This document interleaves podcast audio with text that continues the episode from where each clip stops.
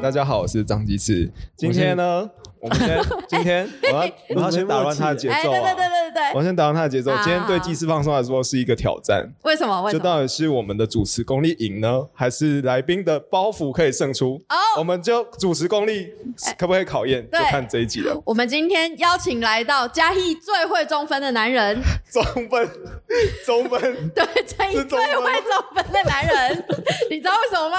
我不知道。因为他的师傅是 Big Issue 的李曲中，曲中，所以他很会中分。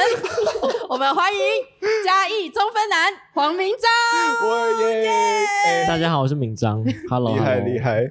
哎、就是只要挂上黄明章的名字，所有东西都会被抢购一空。对就不管是需要需不需要付费的，都马上秒真杀。的，所以最有最著最近最著名的不就是加一加一加嘿，一没错没错，没错的这本杂志，太是强手发型没有带起风潮，就快了。哦，就快了，就快了。相信经过这一集之后，哎 哎、有啊！你前阵子也是，爱丽丝前阵子也是中分，但我的中分是 赖清德的那种中分，不是李曲中曲中式的中分。我有一点放荡不羁的感觉，呃，哎、黄明章开始开始惊了，他连笑声都不愿意让听众朋友们听，他开始哎，可以可以大声的笑，是不是？可以可可以啊，可以啊，可以啊。他刚他刚刚讲了那个我们吃饭的时候，他就不不知道为什么就是黄明章说了干，可是他用呻吟的方式说了干干。我想说，等一下我们要干他最多就这样吗？然后我们要要，这就是我们主持功力的考验啊！没错，我们就是要让他发出那个呻吟的干。好，哎、你要自己介绍还是我们介绍你？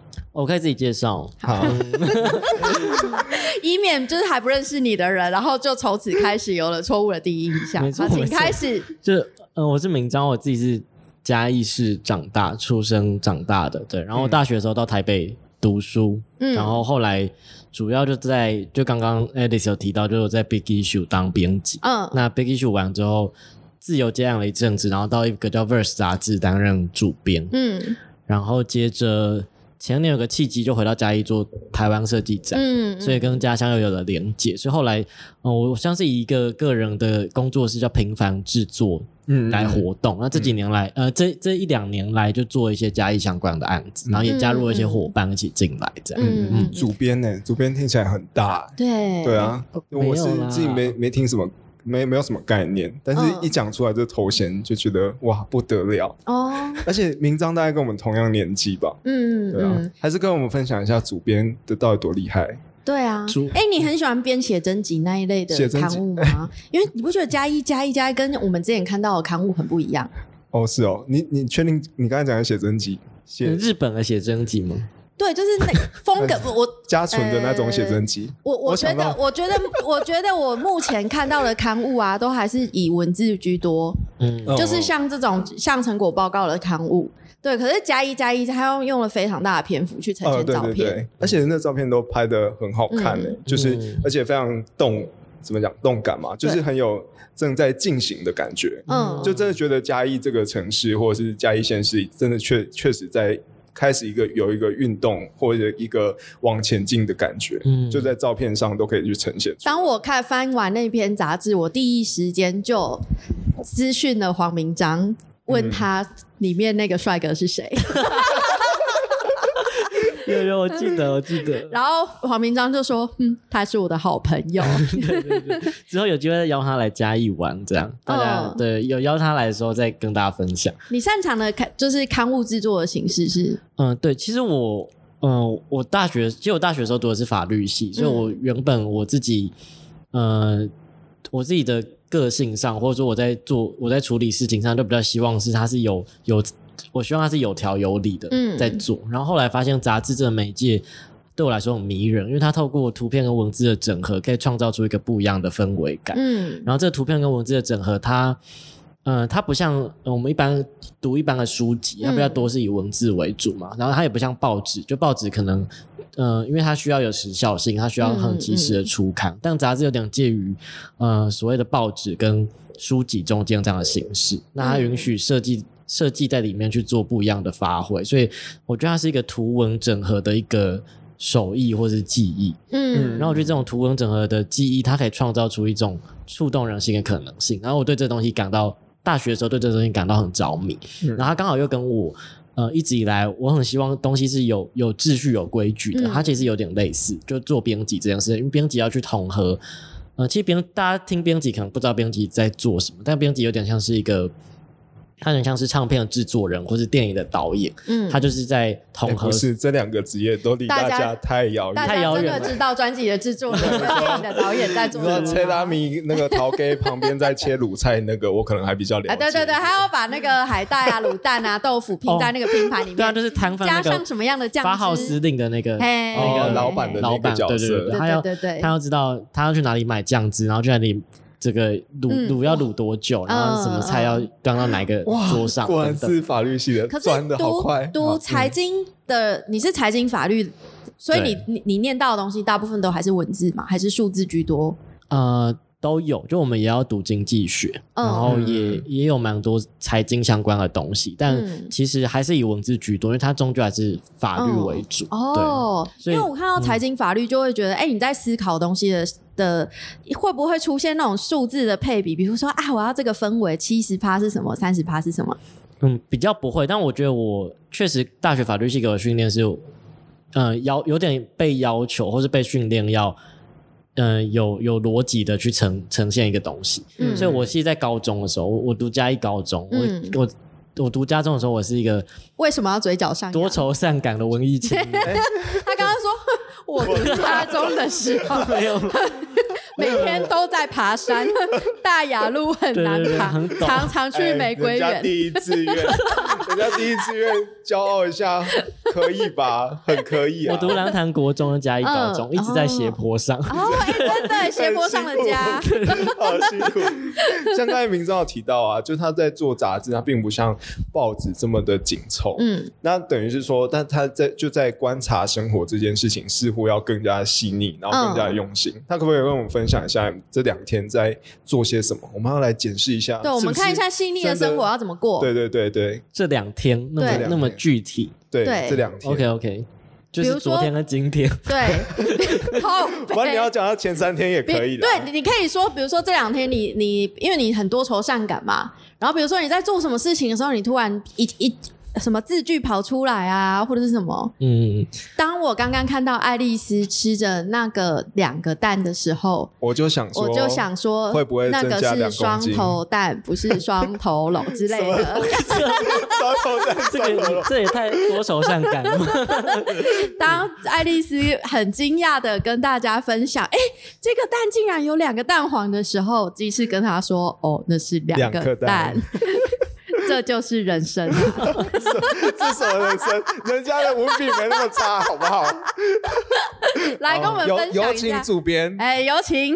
我我前天就是到台南，就我帮自己规划了一个收心的一个人的旅游，因为我其实很喜欢单独去旅行，嗯嗯所以我就到台南去，呃，住了一个饭店，嗯叫友爱街旅馆，这样、嗯对。然后其实其实也没有做什么太多事，因为我我其实就希望有更多的这个独处的时间，可以可以不管是整理一下这一年要做什么或者说可以呃，可能泡个澡，然后可以聆听自己的声音，嗯，太浪漫了，对 这一类哎、欸。他发的线动都有点色色的，你知道吗？真的吗？真的，有那个色的友爱街旅馆，他就拍那个就是窗景，可以看到那个美术馆二号嘛。对，这样哪里美术，色？然后那个他就拍他的床上面有皱褶，床单有皱褶，那是生活感，然后呢，然后还还有一篇就是讲说那个什么，在生活的中间就是休息一下，他就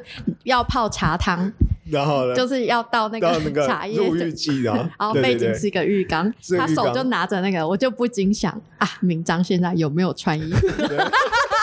我他旁边有没有其他人会不会有一起泡？对结果他刚刚已经先 hashtag 独自一个人的旅游，对对对对，哦为为了避免大家误会，这样。啊，大家对你的裸体可能还是有一些遐想，会吧？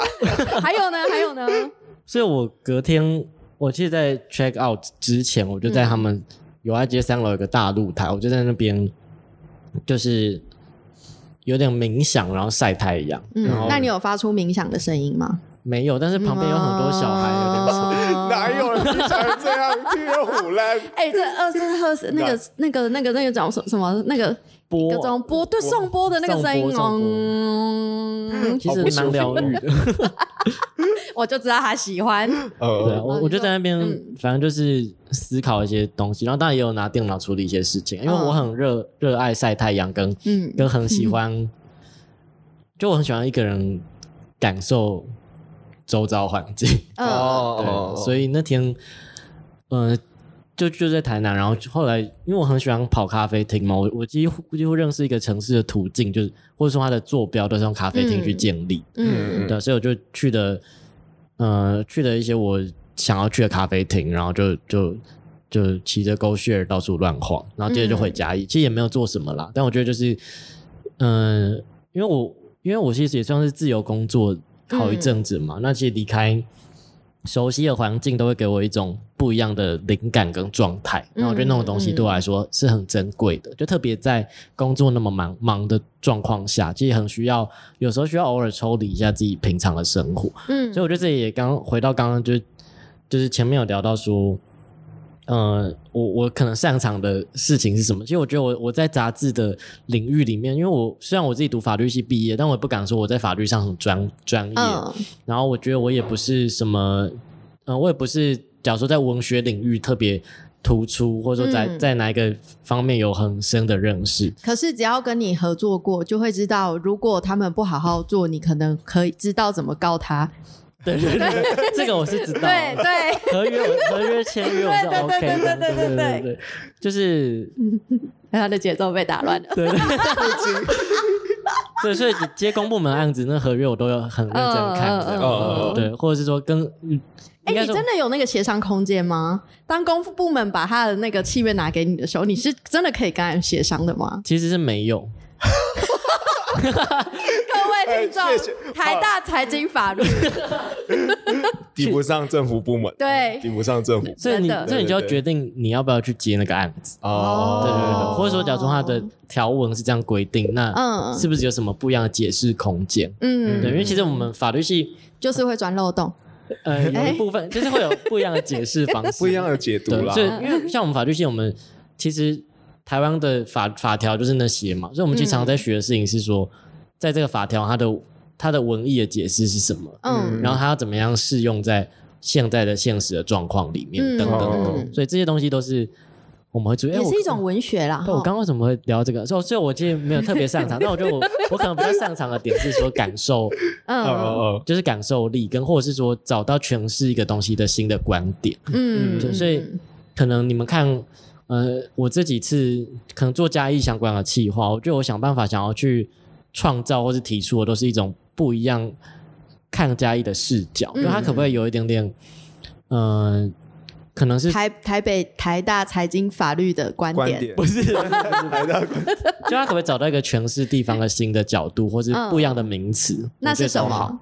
你你你很赞。你目前为止他的名字 就很赞，他的名字形容词就很赞，对，很很赞，就就很赞。就很赞，这么就很赞。真的吗？没有啊，没有啊，没有啊。这是你下一本刊物的主题，因为他之前有做过什么刚刚好的加一，哦那最近是加一加一加一加一加一加一，对，呃，那接下来是就很赞，就有一种从台北回到嘉义的感觉啊。对，有有种越来越 local 的落，地了落地对啊，就是从年龄层开始，从二三十岁开始 要往四五十岁对对对对对，就很赞，，这蛮很直觉明了啊，六六就赞很赞六。喜赞，回家征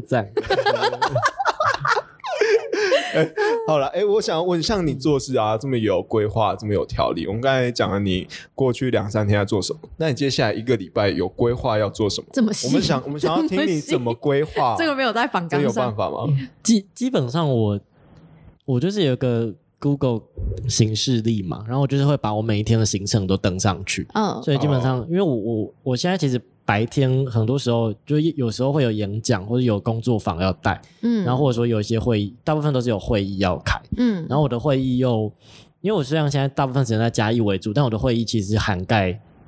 应该说整就是整个台湾不同案子还是呃不同地方还是都有案嗯子，所以有时候其实那会议时间都要需要去配合不一样地方上班的人。嗯嗯嗯嗯嗯对啊，所以我我基本上我行事历都会先把呃接下来要做什么排好。所以嗯。举例来说，像明天是 好细哦，像明天就是有有一个 有一个杂志的编辑要来嘉义玩，嗯所以我就要带他去早上带他去东市场，嗯。然后中午要去吃谷谷，嗯，然后下午要去木商咖啡，哦，这样就是对。然后我结束之后我要去台中，因为我隔天要带一个台中的一个编辑的营队，嗯。对，所以我接下来去台中。嗯，然后礼拜六的话要，因为我哥哥要上台北，所以我要送他去高铁 这站。么细好有诚意哦我我跟你说，他这个真的是主编，你知道，因为他写文章的风格就是他会先做背景的脉络调查每一个细节，然后全部排列清楚之后有时间轴，然后转起承转合发生什么事情，里程碑是什么都找出来之后嗯，他才去截取其中他觉得重要跟感动他的元素。没错，对，感觉真的是他生活的一切脉络都掌握在他的手中，没错，没错，除了韦斯牌发不起来这件事，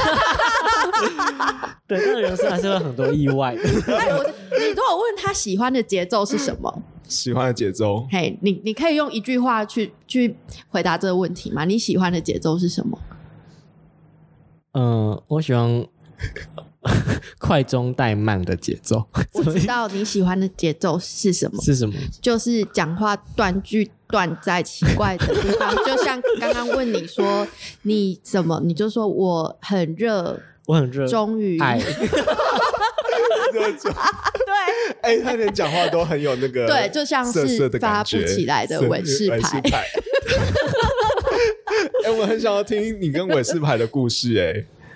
可以哦其实是我回到嘉义么接触之后？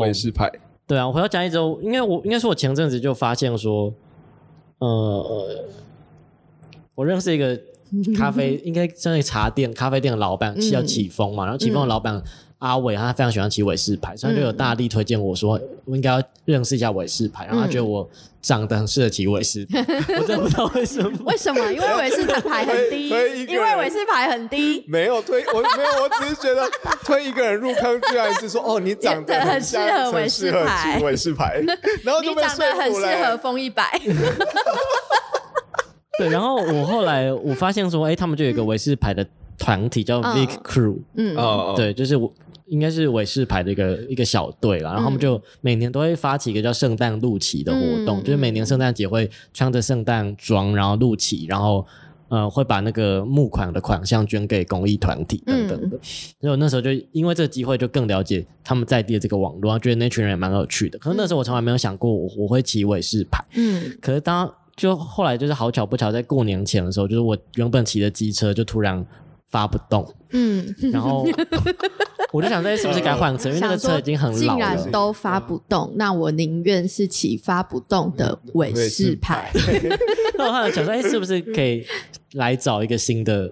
就应该说来找一个新的机车这是。个然后后来运的安排我想了想之后，我就觉得我不知道是什么样的的的念头。哎，我在我好像是在跨完年的那个瞬间，嗯，跨完年的瞬间，对我就哦，这样也没有多久哎。对我就突然觉得说我我就是要骑韦氏牌，所以我就私讯那个你接收到宇宙的讯息。对，，我接到宇宙的讯息，然后我就私信阿伟说可以帮我找一台韦氏牌，然后后来就帮我找到一台嗯。嗯韦氏牌，可是它是它是一九一九八二年的哦车，诶它有点蛮久了。对对，嗯就比我们年纪都大，所以它就是台老车，然后也经过一些整理，嗯。可是我现在还在跟他培养感情，因为我我开始期待是过年的，应该说初二、初三的时候是，哎，很近哎，哎很近哎。很近，对，非常近，所以还在培养感情。然后我常常发不动，我上次那你今天是骑尾是排来顺风吗？当然不是啊，因为 因为很怕卡在田间，你知道吗？可能这个卡。我上次骑到你民雄卡在这段，你卡在会卡在那个稻草卷旁边哦，真的荒郊野外哦。或是蒙阿波旁对边。对对对，我上次骑到明雄，就是中间就是发不动了，可能有八次吧。八次，你说从嘉义骑到民雄吗？然后我在忠孝路上，我想说，哇，忠孝路好长哦，好怕被撞哦。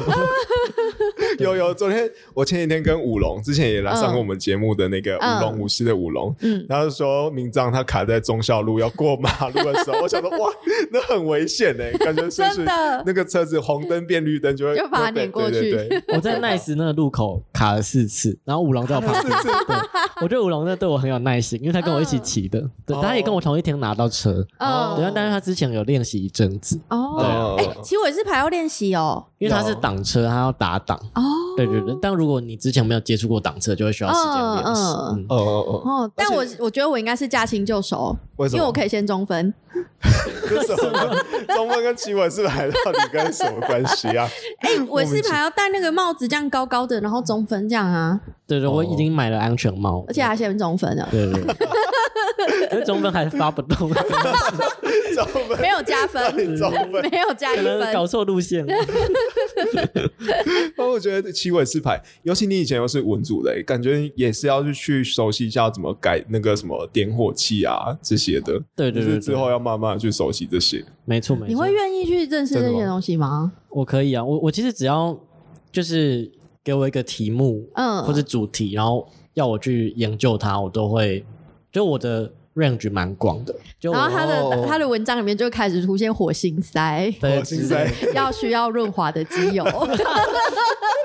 因为我们之前当杂志编辑，其实有些时候你是没办法选主题的。嗯像我一开始我在 Big Issue 一开始做执行编辑，其实那个时候主题很大部分都是我们总编辑决定。嗯所以假如说他今天要做，他假如说他今天要做贩卖机，下一集要做运动，嗯下一集要做呃阅读，其实你都不能选择嘛。嗯所以你其实就是他丢给你一个题目，你得去熟悉那题目，然后去嗯了解、去做功课，说他要，Big 做什么。Issue 是这么独裁的地方哦，不是不是独裁啊，就是在杂志社里面，总编辑都是一个灵魂人物。哦，都哦都是独裁的，就是他决定要要就编什么应。该有点像老板的角色那。时候编辑部就会有不一样的讨论，嗯，对。但是假如说你刚入行，你其实也无从开始抛题目。哦。但像我在 Verse，因为嗯。做的是执行主编，所以那时候就会有比较多可以讨论题目的空间，这样。嗯然后或者说我们会有很多，就例如说要提企划啊或什么的机会，这样。嗯嗯高中这种是理组的，哦嗯，对对你理组，然后你你原本是理组的，好强对啊，对我高中是读，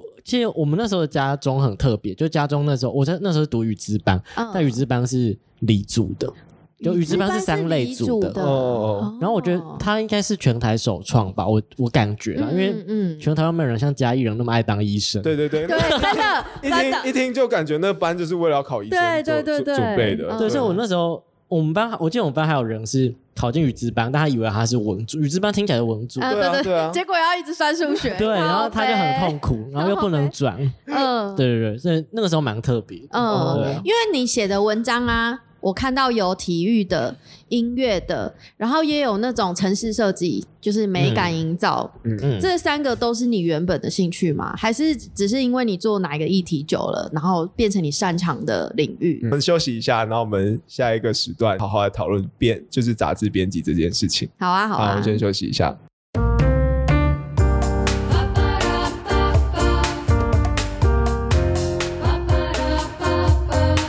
刚刚有讲到明章啊，他很擅长，你说你很擅长收集资料。那我在看你的文章的类型，好像大部分是体育、音乐跟呃城市设计。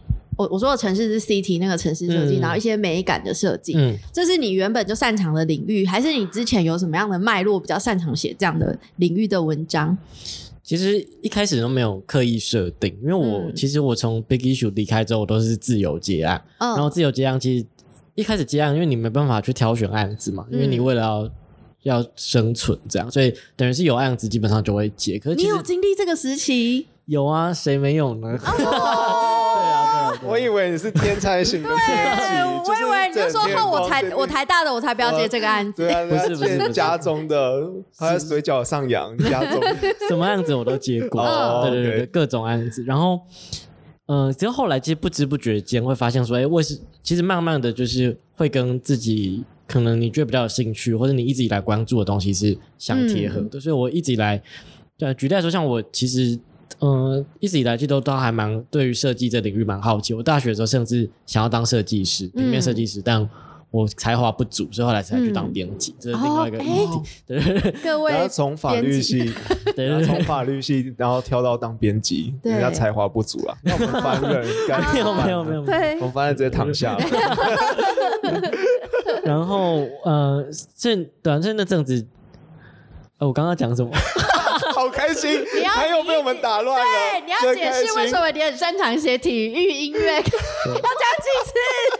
我要问几次？对，最后黄黄明章被我们弄到很混乱，很棒。我们今天赢了，对我们赢了，对，太赞了。好，请继续解释。但是后来就不知不觉间，就假如说像是音乐相关的、嗯的案子，就会越来越多，包含可能像写文案，或是嗯做艺人、歌手的采访等等的，嗯就这些东西机会会越来越多，然后你会，呃，我就会更回头去感受说什么样的东西对你来说是很怦然心动的，那你就觉就会想要多接那类型的案子。嗯。所以随着后面案源比较稳定，可以可以呃可以有更多选择的时候，你就会去选择那些你觉得写起来有感觉的东西，嗯。或者做起来有感觉的案子。嗯。嗯那当然回嘉义做跟地方相关的事，也是我我一直觉得很被触动的事情。嗯，嗯所以加一加一加一这一本杂志对你来说，是你目前的编辑生涯里面算是算是一个你最想要做或最想要呈现的一本杂志吗？嗯，陷阱题。其实其实嗯、呃 不完请好好全是。不完全不完全是因为我觉得每一本都是这样，哦，好，回家作业的部分有假上。但呃，其实最近推出这加一加一加一的杂志，它其实嗯、呃市政府制科处的一个案子，嗯。然后它这个案子它是它这个是叫年度的案子，是叫加一加一加一等于加一式嗯。方式的式，嗯。那我们就分为民俗。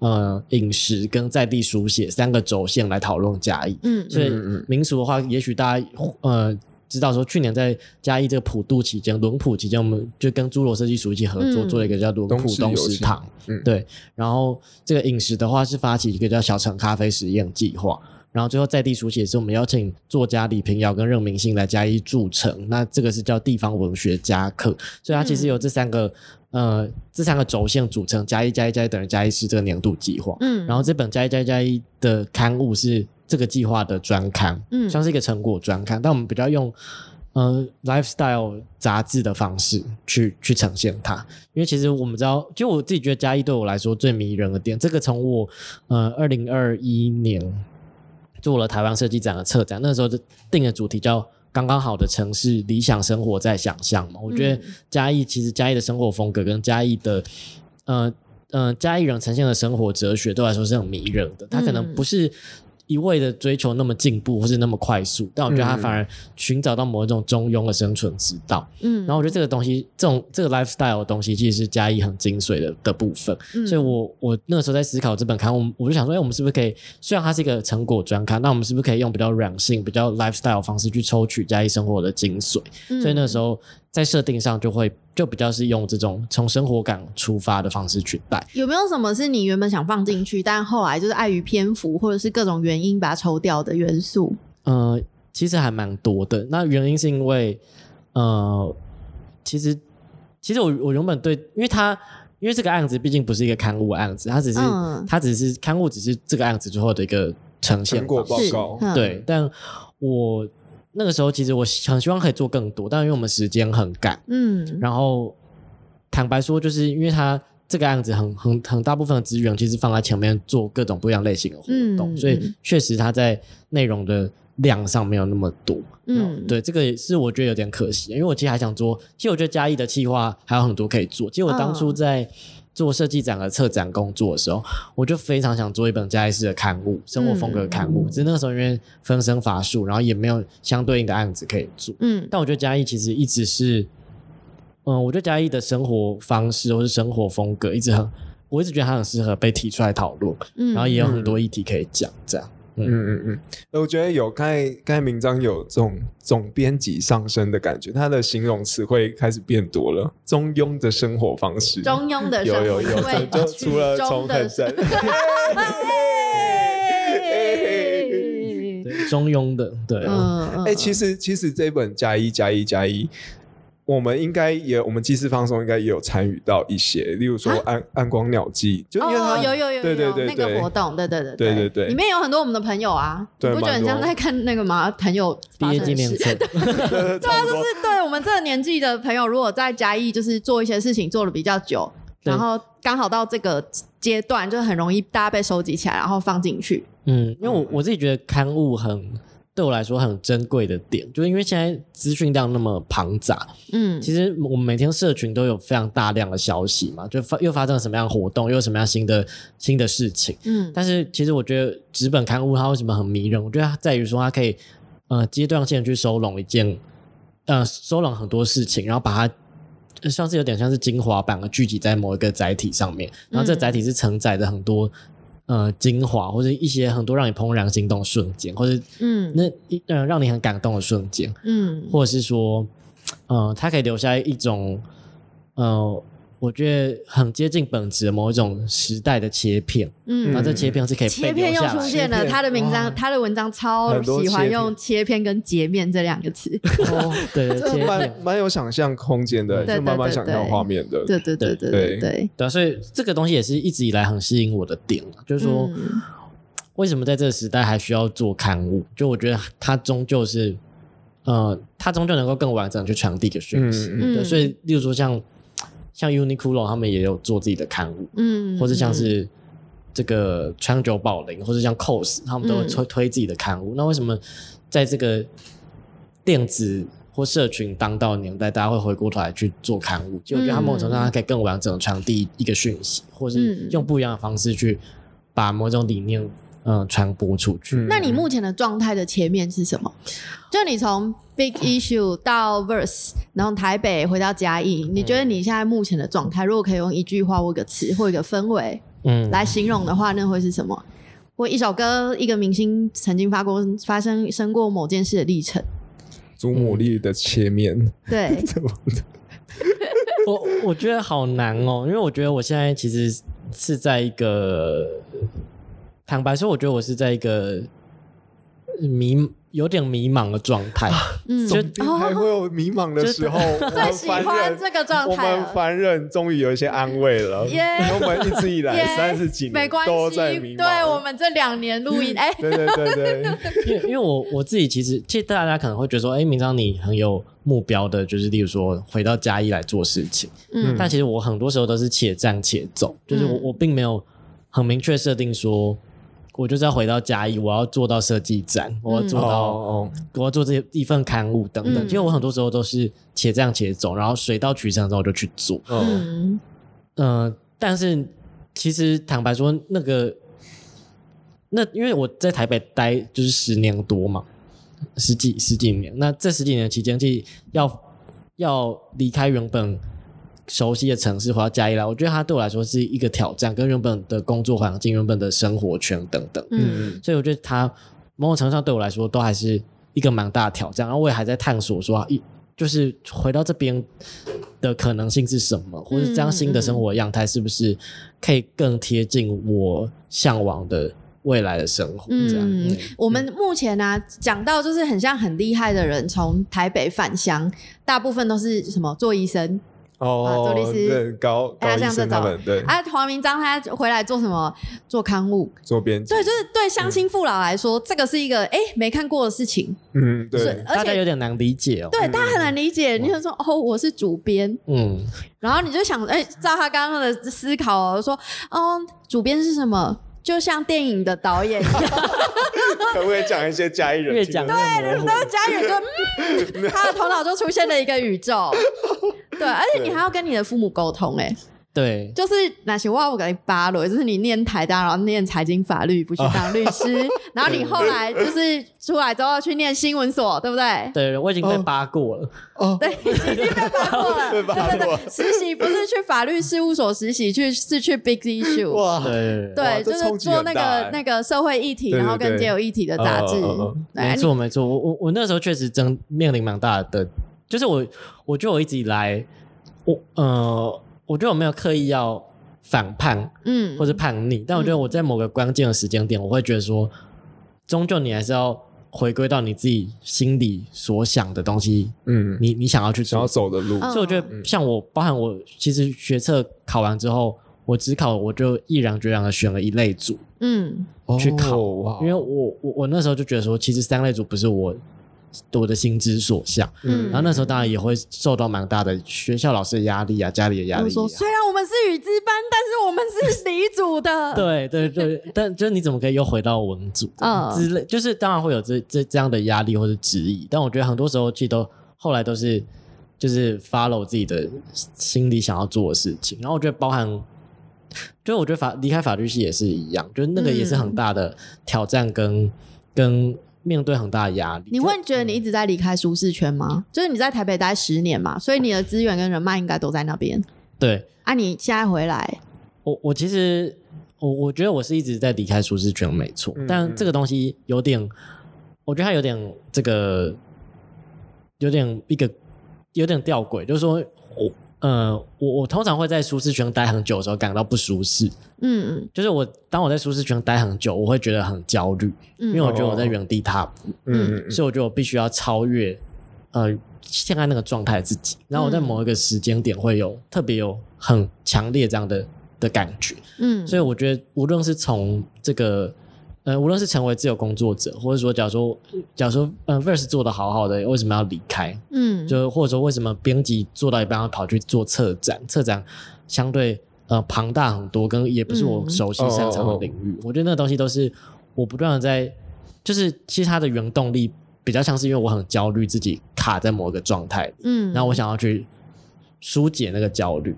嗯，所以我觉得，虽然他是离开舒适圈，但我觉得好像某种程度上也是让自己更舒适，因为你要脱离那个焦虑的状态。这样就是让自己的心态更加，让自己的心态更加的舒适，嗯因为就是才有觉得自己有在运作，有在往前进的那种感觉。嗯，对，这可能有一点点，就是为难自己啊，我自己觉得、嗯就是 M 体质啊，有点 M 体质，可以可以理解。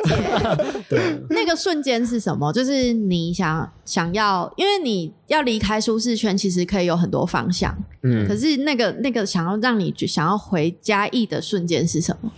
嗯、其实我觉得设计展，呃呃，二零二一年的设台湾设计展在在嘉义市举办嘛，哦我觉得我觉得那个时候我非常幸运的有一个机会是去做嘉义文创园区的一个主题馆，嗯嗯对，然后我觉得那次的经验给给了我非常大的勇气跟跟就是好像就是那个 moment，嗯，那嗯。那为什么呢？是我觉得其实我其实也跟刚刚或多或少聊有关哦，就是说我我觉得我在那一次那因为为了要做那个展览，我就很常回来嘉义，然后其实乃至于说，嗯、我其实，在二零一八一八一九年，我做了很多各个地方案子，包含像屏东的或者是。呃，客客家庄的各种不一样县市的案子，但我始终没有机会回到嘉义来做嘉义相关的案子。但我常常在其他县市的时候，我会感受到说，如果我这件事哦，能够在嘉义做，那该有多好！嗯嗯我常有这样的心情。然后设计展是我第一次，就是在台北闯荡这些年来，就第一次有机会可以发挥自己的所长，应用在嘉义上面。嗯然后我觉得那个那个瞬间，一方面是哇，你觉得你重新有一个机会去论述跟认识你从小生长的地方，这是一件事。然后我觉得另外一件事是，你在这个过程中，你会感受到很多温暖，嗯，然后那个温暖可能是来自家人的，嗯，你可能因为你回来嘉义做事，家人对你很支持或很帮忙，嗯。或是我的国中、高中，呃，我的国小、国中、高中老师都有来看设计展，嗯，然后他们都有给我很多的反馈，嗯，然后乃至于说，呃，可能有很多，假如说我那，假如说我那时候。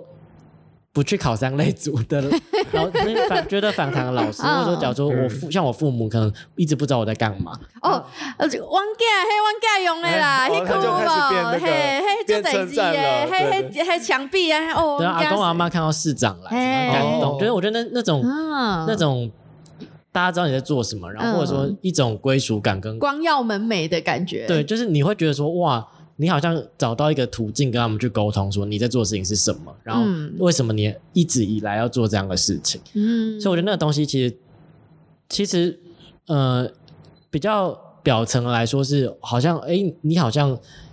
在为嘉义创造一个新的一个一个图像或者新的一个东西，嗯但我觉得另外一个程度上，其实我觉得嘉义反馈在我身上很多事情，嗯。我觉得这东西可能是跟我在成长过，我好像就更了解自己，跟跟更认识自己成长的过程，为什么会长成这样这个样子，以及嗯我找到一个方式去跟呃去跟过去自的自己沟通嗯的一个嗯嗯。渠道。然后我觉得这些东西对我来说都是都是很触动我。然后这东西是我过去十年在台台北很少做案者会感受到的事情。嗯嗯，我觉得很难得哎，就是因为我们平常看到的名章就是光鲜亮丽，他为了嘉义市做了很多事情，嗯皮肤也非常的光滑对，因为照片都会精修过。非常的赞。就我们看到这些光鲜亮丽的背后，我觉得很难得可以听到明章自己说，其实在这从这些活动当当中，嘉义市也回馈了他很多，包、嗯包含说弥补了他过去的那一段缺憾。这其实我自己蛮感同身受，过去我对自己的家乡，对民雄也好，对新港，对嘉义市，嗯，其实真的就像他讲的，补习班、家里，然后学校，嗯这样几乎就没有更加的认识，嗯而是你的直到离开大学之后，开始怀念家乡的一些东西之后，嗯才会慢慢地去把这些东西再起重新拾拾起来，这样、嗯对。那好，这些严肃的议题讨论完了，我们要开始进入 party time 了。啊，你准备好了吗，洪明章？没有准备好，没有听说明章很喜欢唱台语歌呢，哎你最喜欢唱的是哪一首歌？还是你都去嘉义的哪边唱歌？哦，可以跟我们分享。是什么樱桃练歌法？其实我还是有个蠢还是什么小吃部？对对，什么音唇？你在说什么？有个蠢的 KTV，哦蠢的 KTV 哇，这这个有点来。